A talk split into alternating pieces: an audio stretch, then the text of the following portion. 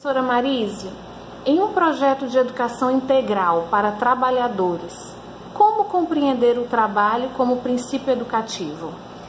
Primeiro, compreender que o trabalho é a própria essência humana e, portanto, é, aqueles que trabalham produzem conhecimento e produzem cultura. Isso tem que estar no, no núcleo da proposta pedagógica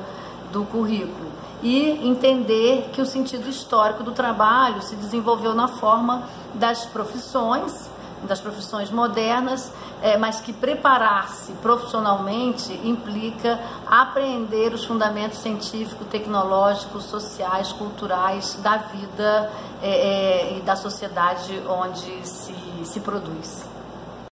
Em sua opinião, qual seria o principal problema da relação trabalho e educação no contexto das transformações históricas, econômicas e culturais? Ah, o, o principal problema é a transformação desta relação é, em uma lógica subordinada ao mercado de trabalho. Quer dizer, entender como o senso comum né, é, o faz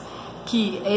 a, relação trabalho-educação ela significa preparar, que a educação tem por finalidade preparar as pessoas para o ingresso no mercado de trabalho.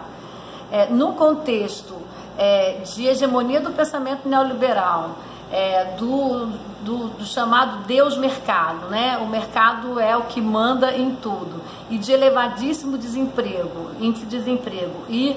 uma, uma tentativa que o pensamento conservador faz de colocar sobre as pessoas a responsabilidade, até mesmo a culpa, entre aspas, né, de não estarem empregados ou não conseguirem uma inserção na vida produtiva é, é, com, com agilidade, de forma exitosa, é, culpar, por sua vez, a educação e dizer então que a educação que, tá, que se está proporcionando não é, edu, é, é